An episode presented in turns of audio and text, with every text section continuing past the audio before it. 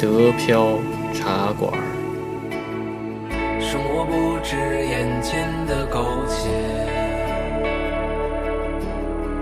还有诗和远方的田野。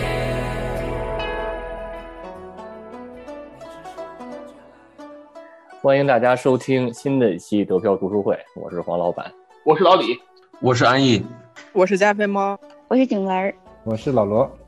对，开始了。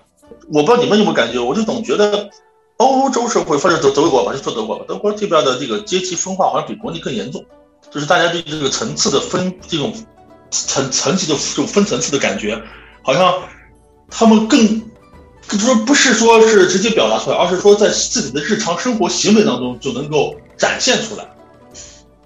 我觉得我老有这种感觉，我不知道有没有这种感觉，然后还包括。对女性的这种，就是就是女性地位的比较低，这个情况好像比国内也很严重啊。中国没有这种，肯定呀，他们男女没有同工同酬呀。对，说是这点，这点比中国差了好好多。就中国这个，就是中国这个什么呀？就是那个女性地位啊，女性地位好像是全世界最高的吧？应该是。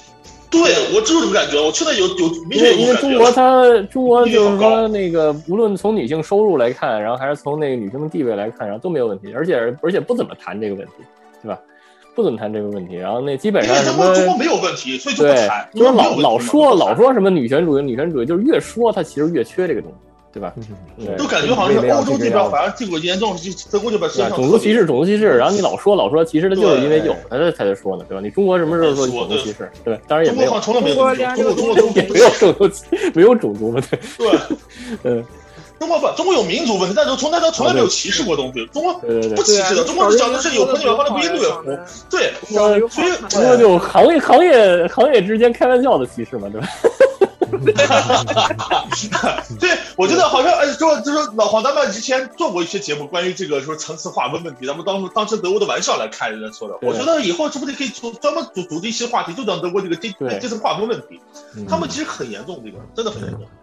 他们这边很厉害的，就我不说别的地方，就我们村里是，我觉得就特别特别厉害，就都是有鄙视链的。就是如果你是一个发哈上出来的，那你这辈子都不会当 professor。哦。就是就是 professor 退休之后，就是你一个族里嘛，嗯，你除非熬到 professor 退休，否则你就是你只能一直是个 doctor，你不会升上去的。他退休了之后，或者他离开这个这个就是离开这个学校去别的学校，他得找一个接任的吧。你你可能你在这熬了十年啊，就想着等着教授走了，我就变成 professor，但实际上不是，他从别的学校又弄一个过来。嗯，你还你还不老啊。然后，然后比如说你组里，比如说你组里有两个 doctor，一个是发哈的，一个是就是乌尼系统的，那你去，嗯，就最后最后就是算你们俩选一个当领导，绝对是那个乌尼的，不是那个发哈的，那发哈的只能走。嗯嗯，就就是还特别特别明显。谁来谁来解谁来解释一下？因为可能那个那个听众朋友不知道这个学校的这个区别。嗯，F 哈是吧？和乌尼，加菲猫，你你解释解释吧，这个。嗯。嗯，就是就是从我的角度讲，我其实觉得是差不多的，就是因为他们发发哈就是相当于你上学上到就工科类的，你可能就是就是大部分就是比如说都不是去做实验了，他是直接在企业里的工厂，那可能有相对有很多很多偏技术，就是对技术岗，就是让你去实践，然后你屋里里就大部分都是。学校的工厂，然后就是那些机床啊什么的乱七八糟东西，都是各大企业捐的，就是新设备，然后过来放在你这里让你弄。就乌尼它是比较偏学术性的，就是这边就比如说教教授有了那什么新成果，然后他们就去和企业去联系，然后再去做，就是尝试这个有没有可能性成功，但多半是会失败的。但是它这个就是投入和资金的比例。还有他要的人是比较多的，就是你可能屋里学生就会去那边搞科研比较多。但是发哈他可能更多的就是这个东西已经有成型的技术了，但是你想把它弄出来，它还是有很复杂的过程。嗯，然后可能发哈的同学就是去干的是这些，就都都还挺好的，就是就是没有什么高低之分，因为你毕竟都是同一个大活嘛，就是大的大项目。对，你你你不可能就互相是不了解的。嗯，就是发哈的老师，我觉得有一个特别大优势，就是他会，更容易和企业的领导沟通，就是他们如果想完成一个项目的话，就是会更快。乌尼的老师老不考虑经济成本，就在那边老说一些别的，都偏偏概念对吧？偏学术偏概念。嗯嗯，对对对。嗯，我我我从另外一个角度去分析一下，就是说，其实这个从培养人才的角度啊，因为德国其实的这个这种双轨制啊，就是其实它是跟其他一些国家是不太一样的。就是说，德国因为本身是一个制造业大国，所以它需要大量的这种，就是说，呃，在第一线技术。这个生产线上面的这些这个技师啊，这方面的啊，就是就是偏实际上是实际应用方面的这样的工人，对吧？或者说一些技术人员。那么呢，所以他的我觉得从他的高高等教育，他其实就会这样，就是说，OK，我虽然需要很多的这个呃技术研究，但是同时也需要大量的这些实用性的人才。所以我觉得这个他在这个高等教育上，他就在一定的时间内，他就稍微分化了一下，就是 OK，如果大家一部分人不想去做很这个。研究方面东西，对吧？那只是想很快的能够实战性的一些东西，那他可能就慢慢就往这个发挥输了这方面偏。那么，那如果说你想说，哎，继续想要继续去，只是在待在实验室里做研究也 OK，这个也是没有问题。或者说继续要去读一个更偏理论性的，那么他可能继续去读物理这样。我我从这个角度来看。对对，他我只是说就在学校里能不能当 professor，但是就是你离开学校这个体系，你去企业里肯定是发哈的人可能挣的更多吧。就是如果就是你们都是博士的情况下，因为他处理就是实践生产中的问题的能力更强。嗯，反正我是我是比较感兴趣这个，就德国这个就是真是那种有钱人呀，然后他究竟是不是跟这些就是中薪阶层的人啊，这个生活有多大的区别？就是肯定有，住都不在都不在一个区里。嗯，德国有钱人都玩什么的玩呢？为什么说马约卡岛这种地方属于德国穷人去的地方？德国有钱人不去。嗯，那么德国有钱人去哪呢？一，要么马尔代夫，要么就是就是就是大大大游船，就那个那轮船，明白吧？嗯，很多德国人把什么呢？当成如果你有资格去坐游轮玩的话，你和我是同一级别的。我就跟你说过最最最最真实例子。呃，我们我孩子学校的一个就是也是个中国家庭啊，他孩子比我孩子高了一年级。嗯，一开始呢，他是德国家长哈，就说只是点头的答应，点头点就平时打个哈喽就完了。有一次他们在玩渡轮的时候，就是他们也全家去坐游轮嘛，嗯，碰到这个德德国家庭了。当时这个德国家庭看他们眼神都是那种惊诧、惊讶、不可思议的眼神。哦，要中国你怎么来了？你从那以后在学校见面是很热情的寒暄，就不是光点头打打哈喽了。他认为你和他是一个一个阶层，这么势利，对，这不奇怪，不奇怪，这就是德国人，所以 你不可 奇怪啊。呃，但我还想说，就是说，除了这个这个有钱阶层之外，其实，在有钱阶层还有一个在上面一个阶层，就是富豪阶层。对，这种富豪是是那种可能他本身有那种几代下来的那种传统、那种高贵的血统啊，就是说，这些人其实又跟那些这个所谓的有钱人，他们又是瞧不起的。啊，就是其实像那个，对对对，真的是就像那个美国那个电影，那个叫什么来着？呃呃，我有点忘记那个名字了。反正他就是想说他是那个那种暴发户，对吧？以为已经挤到这个有钱阶层，OK，他有那个你说泰泰迪克是吗？呃，不是不是，那个叫呃什么了不起的了不起的盖茨比。对对对，泰坦尼克也是吧？泰坦尼克，对啊，对对对。那实际上，这个方方面其实还有比较 那个更高层的，是远远及不到的，根本就是，即使有多多少多有钱，其实都是达不到那个阶层的。嗯，一样，就像他们就是一说，就是我先买个岛，我今天买个岛，明天买个岛，后天再买个岛。嗯，你就这种，就是就是像就是咱们，就是我认识的，相对来说就欧洲里有钱的吧，就是，嗯。就就还是就是感觉他们画的比较明显的有界限，嗯，反正反正就是说从穿着打扮好像看看不出太明显的区别来啊，然后但是就是穿看不出来，对，关键是平时的日日日穿作用型，对，可能是因为他们的长相，就是穿什么都看着挺，都看着挺那个。我们我们村里最明显就是问你住哪条街，哦。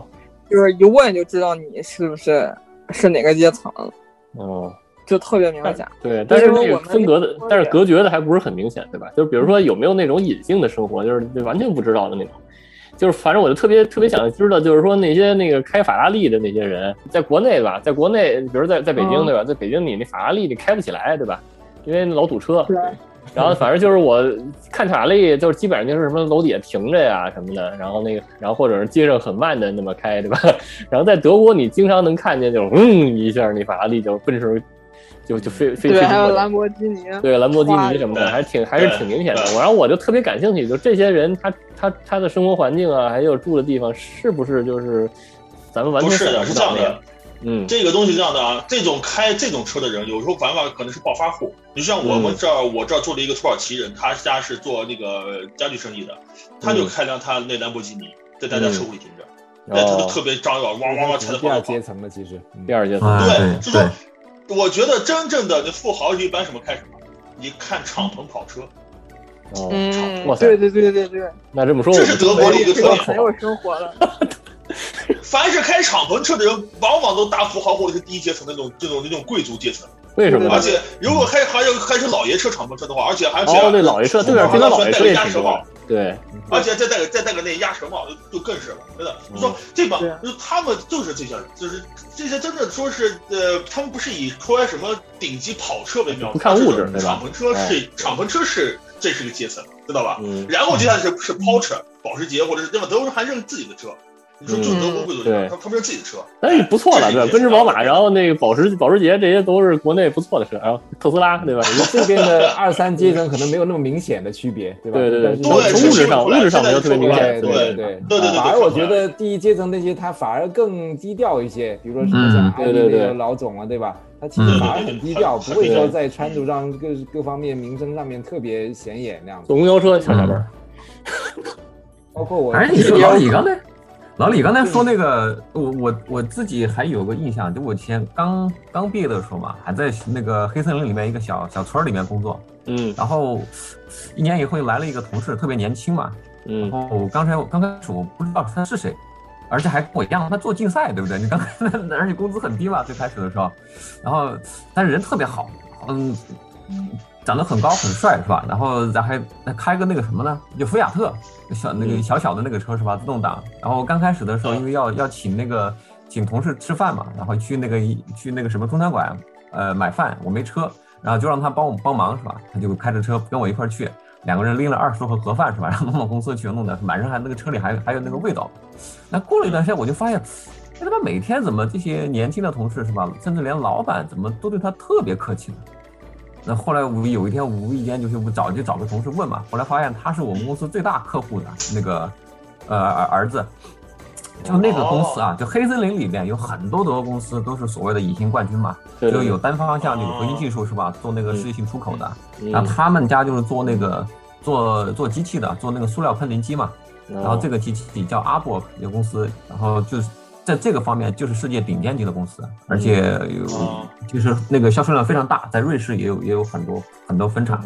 嗯，那我才知道这哥们儿是是这样的，是吧？他就是属于怎么呢？从小的家境太优厚了，以后他又不对他爸爸这个东西不感兴趣，是化工方面的嘛，还有机械制造方面的不感兴趣，就对设计感兴趣。所以他大学的时候在在米兰读完设计是吧？然后还学了建筑，后来毕业以后不想接手，就就跑到因为我们我们。公司是当时那个小村里面就是最大的一家设计事务所嘛，他就跑到我们这儿来工作了，嗯，然后工资拿的跟我跟我一模一样，然后我当时就笑了，是吧？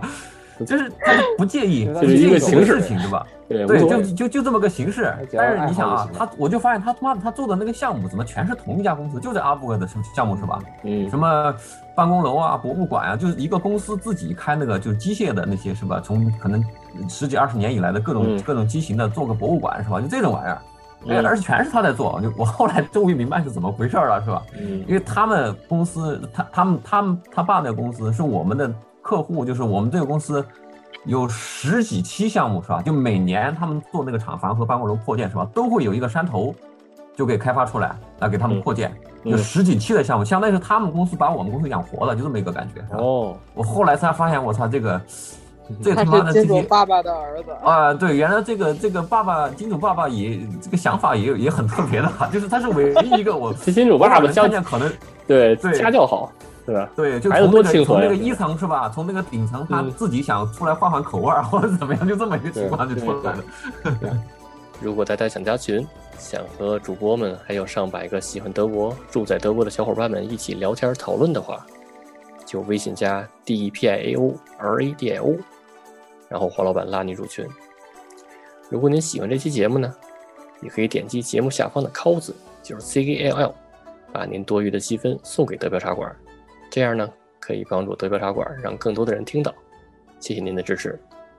因为其实德国人的很多那个从那个中间名嘛，那个 “form” 那个地方，应该就是很多是这种贵族留下来的名字，当然并不是全全部都是啊。啊就是我看到有一些，比如说一些采访报道上里边，他们这些人他就会说，呃，就像那个刚刚一说，他不是呃说我一定要去为什么谋生去做一些某些事情，而是说他自己按照自己的兴趣爱好，比如说有一些去做什么文化事业的。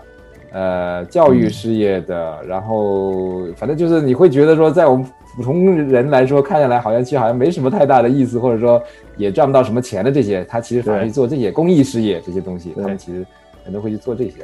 对对对，我我有一个朋友，他们研究所的同事，大概就是可能有亿万家产需要继承，然后他自己嗯。在那边搞科研，哦，就是就是就读博士、博士后的，然后他们是折腾那个什么，就是我也不懂了，反正就是 DNA 什么里面的一种一种什么东西，嗯。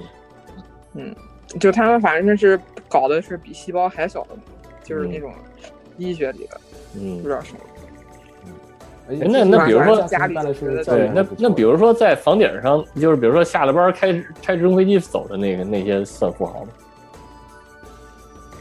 那些也算吧，那些我没有接触过，不认识。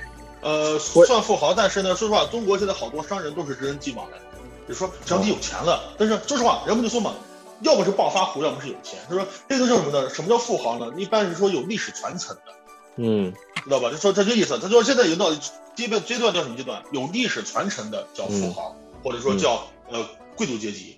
嗯你这是有钱了，你能买得起一切，那你是有钱人。嗯，等你能传承三代以后，你再说你是富豪，你再说你是贵族。对对你才能不过进得了人家那个不过圈子。不过那什么啊，不过那个就是在那个顶级的那个，就是北折叠北京折叠里边那个顶级的那些人吧，然后就是说他除了那个有钱以外，然后他还有一个能力，就是那个翻手为云，覆手为雨，对吧？你看，就比如说他那个就是那个那个白发的那个白发的那个那个那个应该是那个顶级顶级大头了吧？就那个白发老人，对吧？就是那个，然后他他就是能那个，就是说让这个折叠晚开始点儿，他就可以晚开始点儿，对吧？其实你晚开始点儿的话，等于说你那个底层人的那个时间就就少了嘛，对吧？就等于说你要你要老经常这么干的话，比如说就因为就因为有一个东西没印刷好，然后你就你就比如说这次可能就就就晚折叠了二十分钟，比如说你下次可能比如说晚折叠个一个小时啊，你长期这样的话，其实底层人的那个生命就就就白就是醒着的生命就越来越少了，对吧？其实就这种就是能那个对，就是权利，能能对能随便一下，对吧？因为自己的一个小事情，或者是因为一个事情，然后就把那个就让人的生命就是少少少了多少多少多多长时间，就这种这种的能力，对吧？这种的那个力量，对吧？这种的权利，然后他其实也有也有一定是这种人，然后在那个顶层嘛，对吧？你就说，这种咱们就拿这德国总理默克尔来说，默克尔他肯定不是贵族出身，他也不是富豪出身，他也没没钱。但你说他要跟那些大富豪们坐在一起，富豪们能能尊重他吗？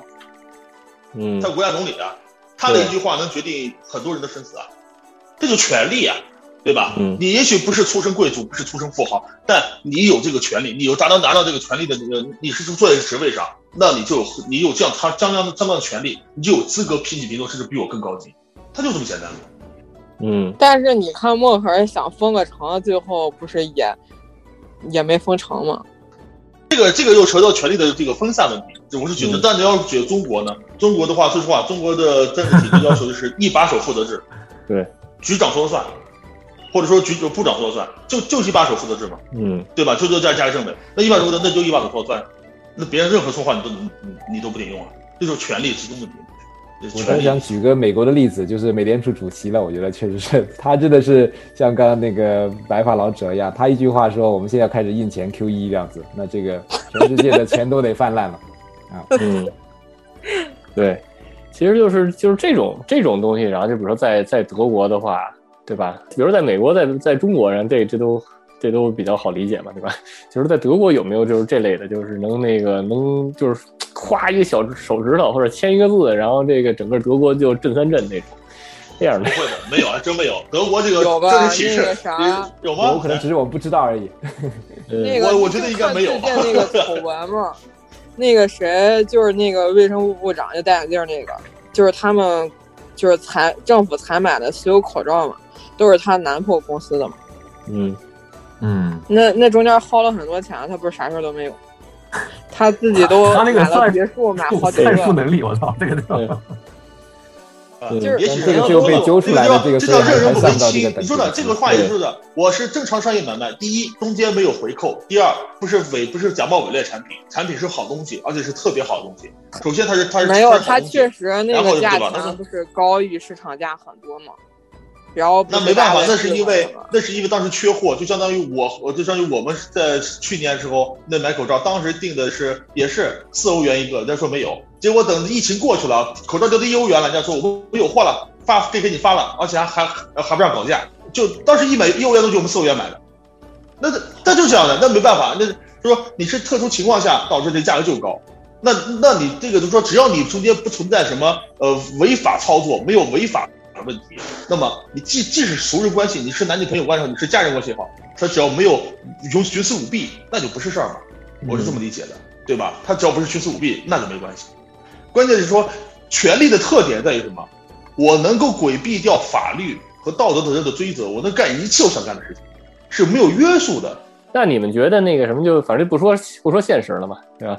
现实比较敏感，就是说你你们觉得就是那个，比如老者就因为那个大会的宣传资料没印好，然后就让北京晚折叠点儿，然后这这事儿吧，这事儿你觉得是滥用权利，觉得就不合滥用权利还还是还是还是合理的利用权利呢？就是说他漠视了他人的权益，他不在乎其他阶层的人，你晚折叠，别人就会少了很多，是这意思。比如说你本来应该四十八小时，而你本来应该是二十四小时，结果你晚折二十分钟，你就多了二十分钟，别人呢还是就别人就少了二十分钟，层层剥削呀，羊毛出在羊身上。就是说你只是为了你这个阶层利益，而忽视了别的阶层利益，而甚至说你就不是忽视，你完全就漠视，你不当中不那那不存在的。这就是权利，绝对是绝对权利，是是种腐败，这是为什么这不这是不公平吗？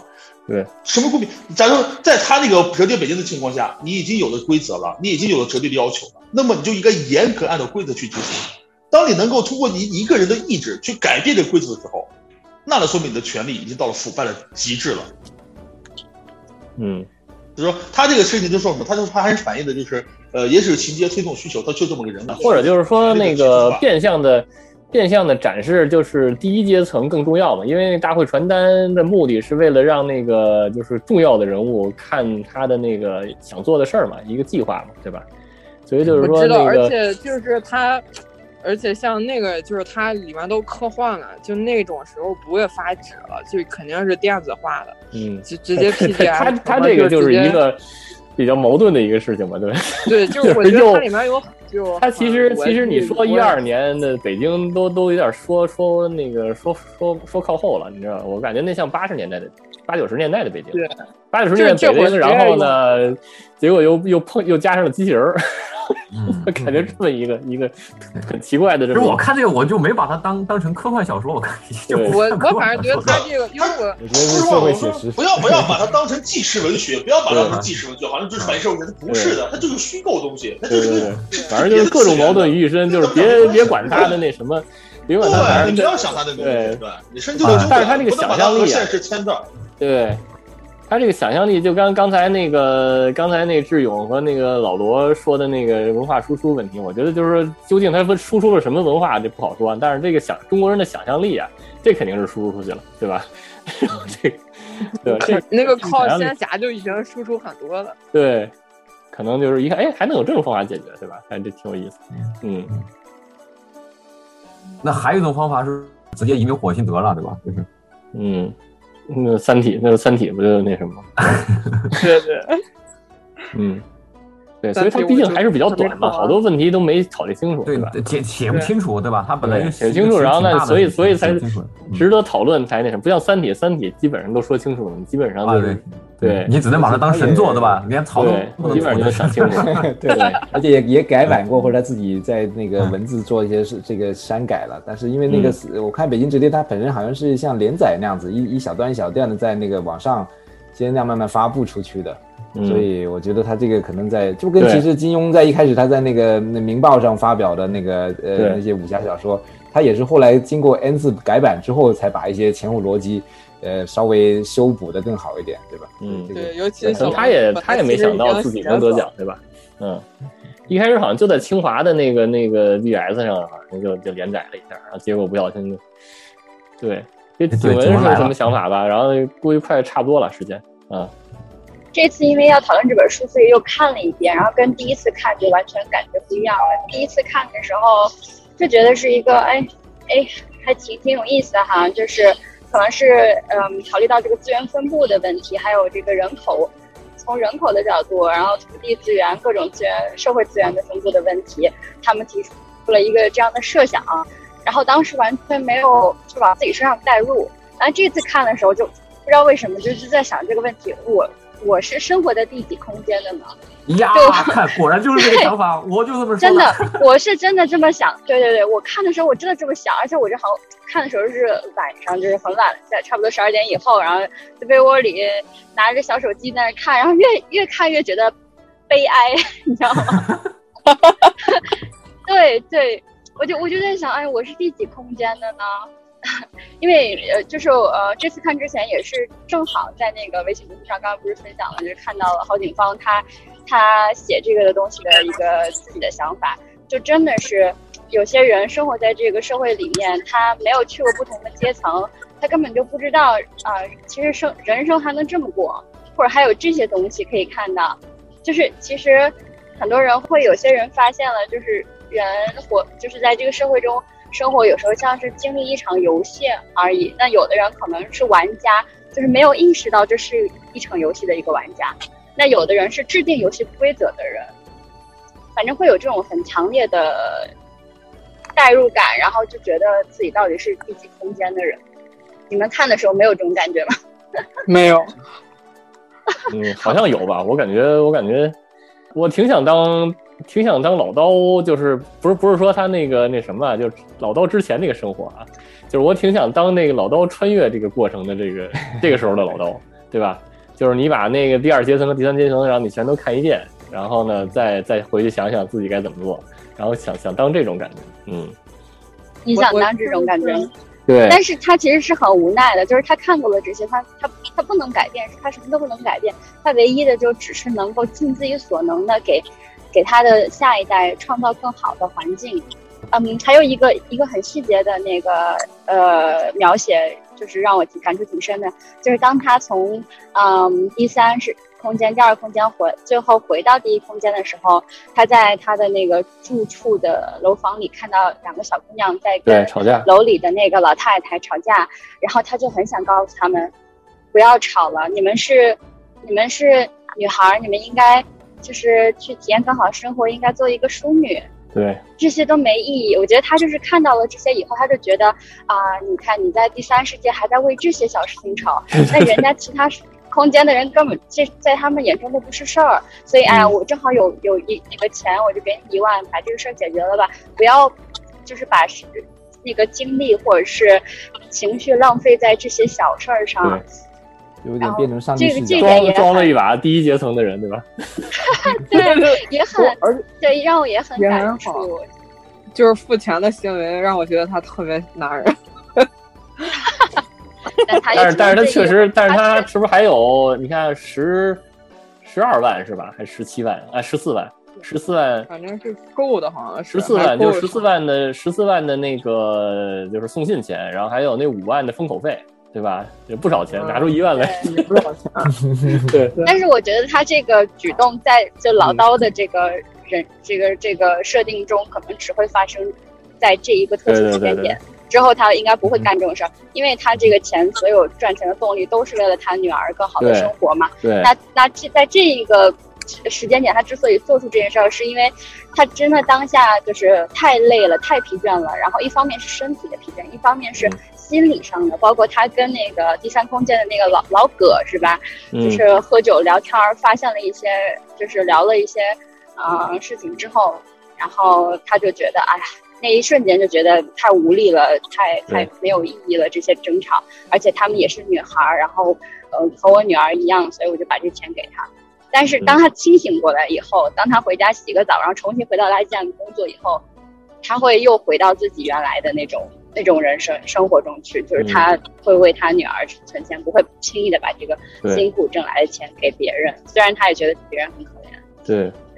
我感我感觉就是之前之前我在群里发的那个那个什么，就是幸福幸福的那个幸福最幸福的三个国家嘛，就那个，嗯，然后它其实里边有一个那个作者的那个总结，就是说是那个幸福就是符合当地环境、因地制宜的幸福，对吧？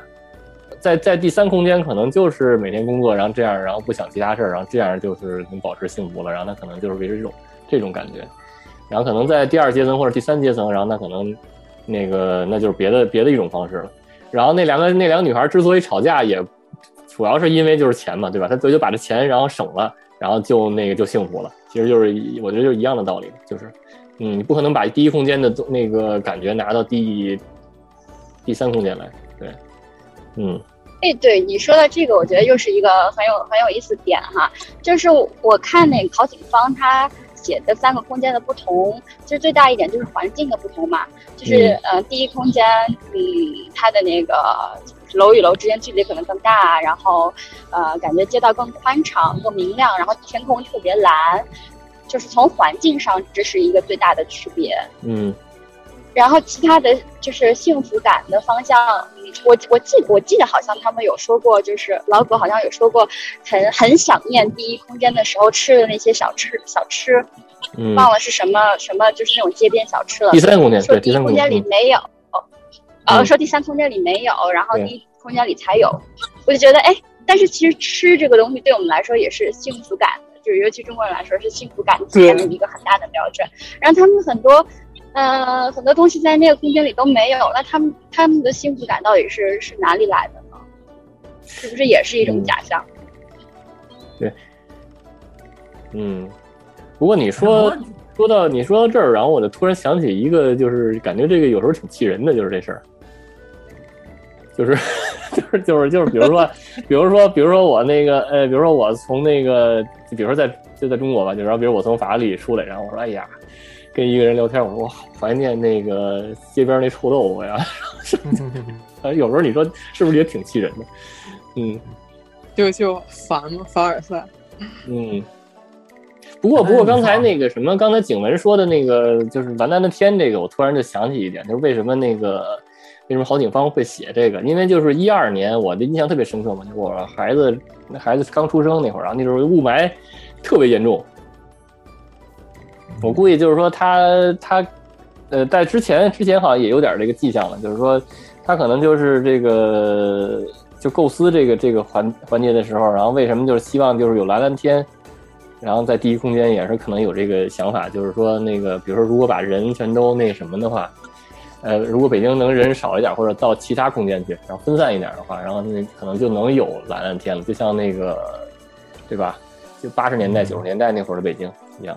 嗯，北京是因为北京的雾霾，它主要是因为工厂布局不合理，它没有在上下风口处布局，嗯，就是很快了。就是我记得九一年去北京的时候，北京还是贼蓝嘛，对对对。然后突然就是就是就中间一下就不行了，我觉得就是就是当时可能北京也。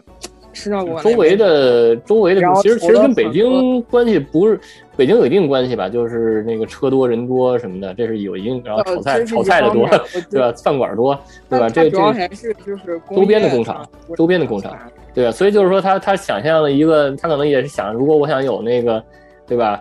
那个小时候北京那种感觉，对吧？然后他可能就是，如果把工厂都放到底层去，对吧？然后二三层都是只是脑力工作或者怎么样。然后他其实就是，嗯，然后这样就能解决这个问题。其实，其实，其实这时候突然想到了，就是说那个，你看，就比如世界，你世界你可不可以分分成那个几个空间呢？比如说把那些什么工厂全都扔到越南、中国这种地方，然后然后然后欧洲、美国享受蓝蓝天，对吧？现在不就这样？那那对当时的布局就是这样想的，对啊，早就实现了。北京的地下水都是山西和河北送的。嗯，对。但是但是我觉得每个人都会走一个过程。嗯，对，它就它其实就是因为布局不合理导致的，而且就是早污染早治理嘛。这这几年不是又好了？对，嗯，这个其实每个国家都要走这样一个弯路。你看德国当年也是这样子啊，对吧？六七十年代的时候，那个莱茵河也是污染很厉害，那说里边的那个鱼都不生的，对吧？嗯但是现在又慢慢恢复了，就是 它也是从这个总是要先要把这个环境先破坏一遍，然后再又发现哎这样不再再修好 那个老罗说这，我想起那个，我想起那个笑话来了。那个志勇你还记得吗？就那个，嗯就那个那个一个鱼，嗯一个在莱茵河里生长的鱼，然后从外边从别的河来的一个鱼，然后碰面了，然后那个那个本土的鱼，本土的鱼问那个外来的鱼说：“哎，你来干嘛？”然后那个外来鱼说：“我来研究化学。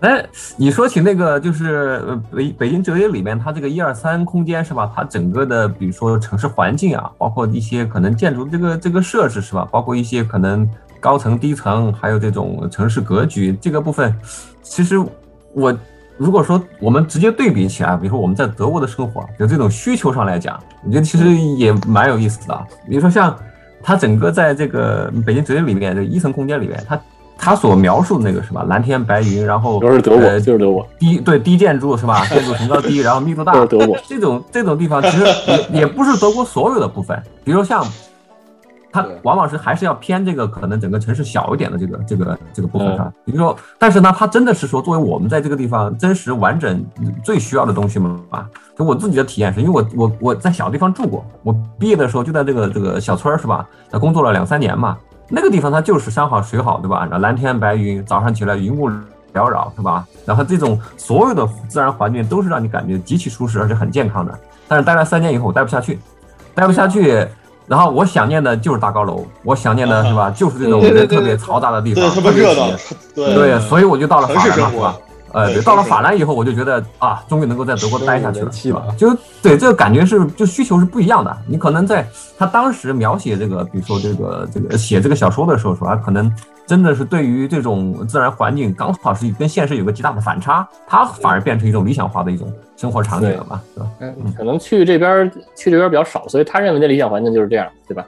嗯，然后，然后没准儿就是，比如说你要写个后传，没准儿老，比如没准儿老刀还去了第一空间以后，生活了几年，没准儿还怀念那个这，也就这样，女儿你就别去了？对吧？老老葛对老葛不就是嘛，对吧？老葛不就是怀念那个怀念北怀当兵念原来的那个第三空间，对吧？对，他是当兵的，在那当兵。嗯嗯，那那你说起这感觉，我就昨天还跟老黄聊天嘛，我就当时就看他这东西啊，就和和那个贾樟柯的那部电影《山河故人》就联系起来嘛，就是他他里边又有一个最后的那个场景，因为《山河故人》它其实是呃一四年拍的，就放映的嘛，但是他描写的故事是写到了二零二五年，就是他那个其中里边有一个有一个有一个主角就是一个山西煤老板嘛。然后他可能在九十年代呃末是吧？那那个时候就是因为因为这个搞这个事情就发了财以后，那最后呢就是想办法去做风投，但就犯了事儿嘛，后来就举家就带着儿子就逃跑到了就出国了嘛，就移民到了澳大利亚是吧？在那地方就他年老了，年老的时候他就跟他儿子说嘛，因为他儿子是在悉尼长大的，就是从小就接受这个西方这个自由啊、民主啊这个所谓的这些东西是吧？这种这种这种灌输长大的，就他们到了一定阶段以后，就会出现一些整个对世界认知的一些矛盾。这中间有一场戏就是他俩吵架嘛，就是说他爹就是因为在国内就这样摸摸爬滚打起来了是吧？乱七八糟事都经历过，那他就对他儿子就就说嘛，你看。我这一辈子是吧，都在追求更更大、更广阔空间，追求自由，然后把你弄到这儿来，现在倒是自由了，是吧？但是你，但是你看看我现在这样，老子到了这个地方以后，现在想买枪想就可以买枪，想想买子弹就买子弹，是吧？但是我在这里连个对手都找不到，是吧？那这个自由对我来讲有什么意义呢？就是，所以他就是作为一个他本身这个文化根基在中国，是吧？你把它硬挪到外面来的时候，他就算享受了这个自由，他也不知道拿这个东西来干什么，所以也是一个很有趣的这么这么一个比较啊。对。那就和那种就是村里集资忽然有一个亿，大家不知道该怎么办，就是吃个饭，还是分了的，不是，就是他存在银行里一个亿一天的利润，就是利息就是一万块钱了，那村里都不会花，就是就是今儿吃个饭，那边下午五千又到账，嗯，是吧？你你你就是万一集中生产，就是种地种一个月啊，再再一出来，哇，三十万到了。就是就是他们会觉得，就是就是我看他那个讲的，就是就那个小故事，就说就会特别空虚嘛。就就你原来没有，现在有，有的时候不知道应该怎么办，就你花不完，突然就觉得人生没有意思了。嗯，所以就是其实制造制造内容嘛，制造让大家娱乐的内容。对你，你包括那个就是那个那部德国电影嘛，那个《青林风暴》里边是吧？它中间不是有一个有一个主角之一呢，就那个作家是吧？他不是一直在东德的时候，一直他妈的写偷偷写小说，要要抨击抨击东德嘛，是吧？后来怎么怎么样？后来这个故事快结束的时候，不是那个时候，呃，那个东德已经解体，已经快解体了嘛。他有有一场戏，就是这个作家和他当时那个那个间谍间谍机构的那个那个头嘛，有一场对话，是吧？然后那个那个头就跟就跟这个作家说，你你们这帮人是吧，一天到晚就各种写这种文章是吧，就是为了为了就攻击这个这个我们这个社会是吧？现在这个社会真的解体了。然后我看你现在还有啥可以写的呢？其实，其实这个对吧？这个作家他就是这样嘛，他的整个的生存意义就是在于有一个东西让他怼，对吧？然后等这个东西真的没了以后，他怼啥呢？就是他其实也有也有一种就是空虚的那个那个状态嘛，对吧？嗯，行，那那这回聊的还挺高兴的，对吧？嗯，但是时间确实不够了，对吧？都该那什么都该。我我最后我。我最后再说一句吧，就是刚刚你们讲到这些，就是经历这些东西，然后之后会突然觉得空虚。我就想讲一个人，就是就是大张伟。大张伟他就是为什么会会会聊到他呢？就是因为他现在不是写了很多歌，就感觉就是很欢快，然后适合蹦迪，但是就挺无脑的嘛，所以有些音乐音乐人看不太起他。但实际上，我觉得他这种状态是一种就是看看透了。看透了人生的真相之后，他呃做了一个决定，就是我现在写这些歌，我就想，就是你能，你当下你听了这些歌，你能蹦蹦跳跳，你能快乐，就就就好了，其他的我就不想了。我觉得这也是一种就是超脱的那种，就是 直接直接跳到直接跳到最终阶段，你能够呃，你能够不去关注别人的眼光。专心做自己的事情，认为对的事情就够了。你不要去管别人怎么评价你，别人怎么看你。你只要觉得这个事情有意义、有好处，真相之后，愿意接受阳光、彩虹、小白马的日子。对，但是大张伟就是他做歌虽然是这种态度，但他做的很用心。他在北京已经没有就是那种录音棚愿意接他的活儿，就他一 录歌就没完没了。他很用心，就老一句就改改好好多遍。对，很用心的做这种娱乐我们。嗯，对，所以他的那个脱口还在的，对吐槽大会里边，他就是另外一个境界嘛，和所有人都不一样，是吧？就是确实就让你感觉到一种快乐，就这个真的是纯粹的快乐。对，他那个我就感觉完完吐槽大会的表现，完完全全就是感觉小学里面那种文艺汇演的那种感觉。对。你这么一说，然后我又得重新审视他。嗯，有道理，有道理。我觉得他对呀，我觉得他 他其实跟你跟那个老黄你是一个想法，就是用内容去去带给大家快乐的感觉。对，而且已经脱离了本身你为了去某些目的去做什么事情。对，是完全是自己想。人人生已经很人生已经很苦了，对吧？然后你还说做一些让人发为深省的东西，让人悲伤的东西，对吧？嗯，行，那那那这种模式，大这种模式大家觉得还可以，对吧？对，嗯，那以后咱们就用这种模式。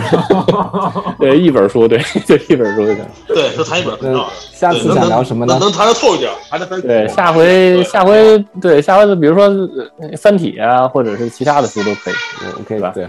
嗯，挺好。对，到时候群里，到时候群里咱们再说呗。好的，群里再说呗，对吧？多多多举几个嘛，多举几个，然后是吧？来来选一选。其实下一个可以不不选科幻的嘛，对吧？这样的，我们先从大类，先从大类是古典类的，还是现代类的？小说类的，还是诗歌类的？还是那个？但是但是毕竟是大类，对，但是毕竟是德标茶馆嘛，最最好能扯的跟德国扯得上，对吧？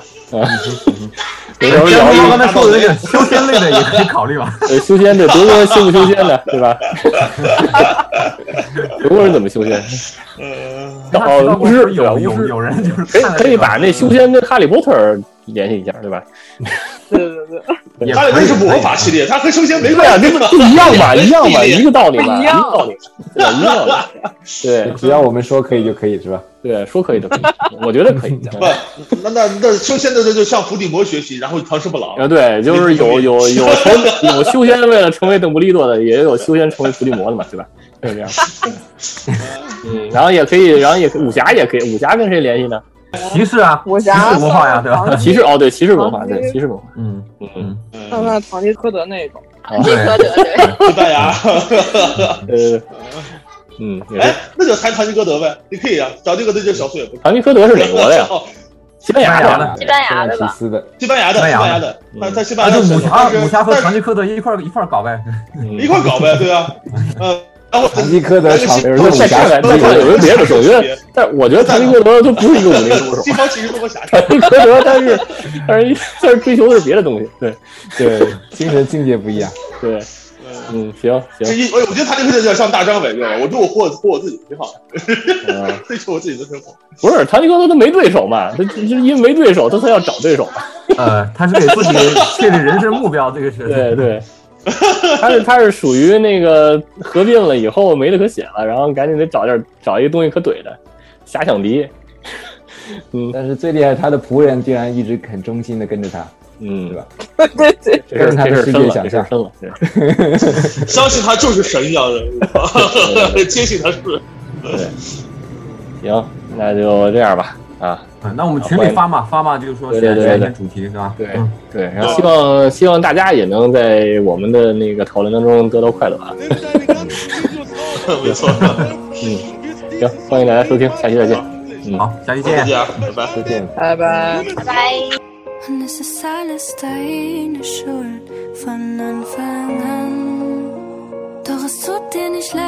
Machst du Fehler, soll ich dir verzeihen? Doch mach ich Fehler, lässt du mich allein, nur du lässt mich allein.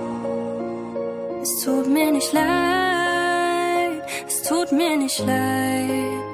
Es tut mir heute nicht. Ich weiß nicht, Baby, dein Handy auf lautlos.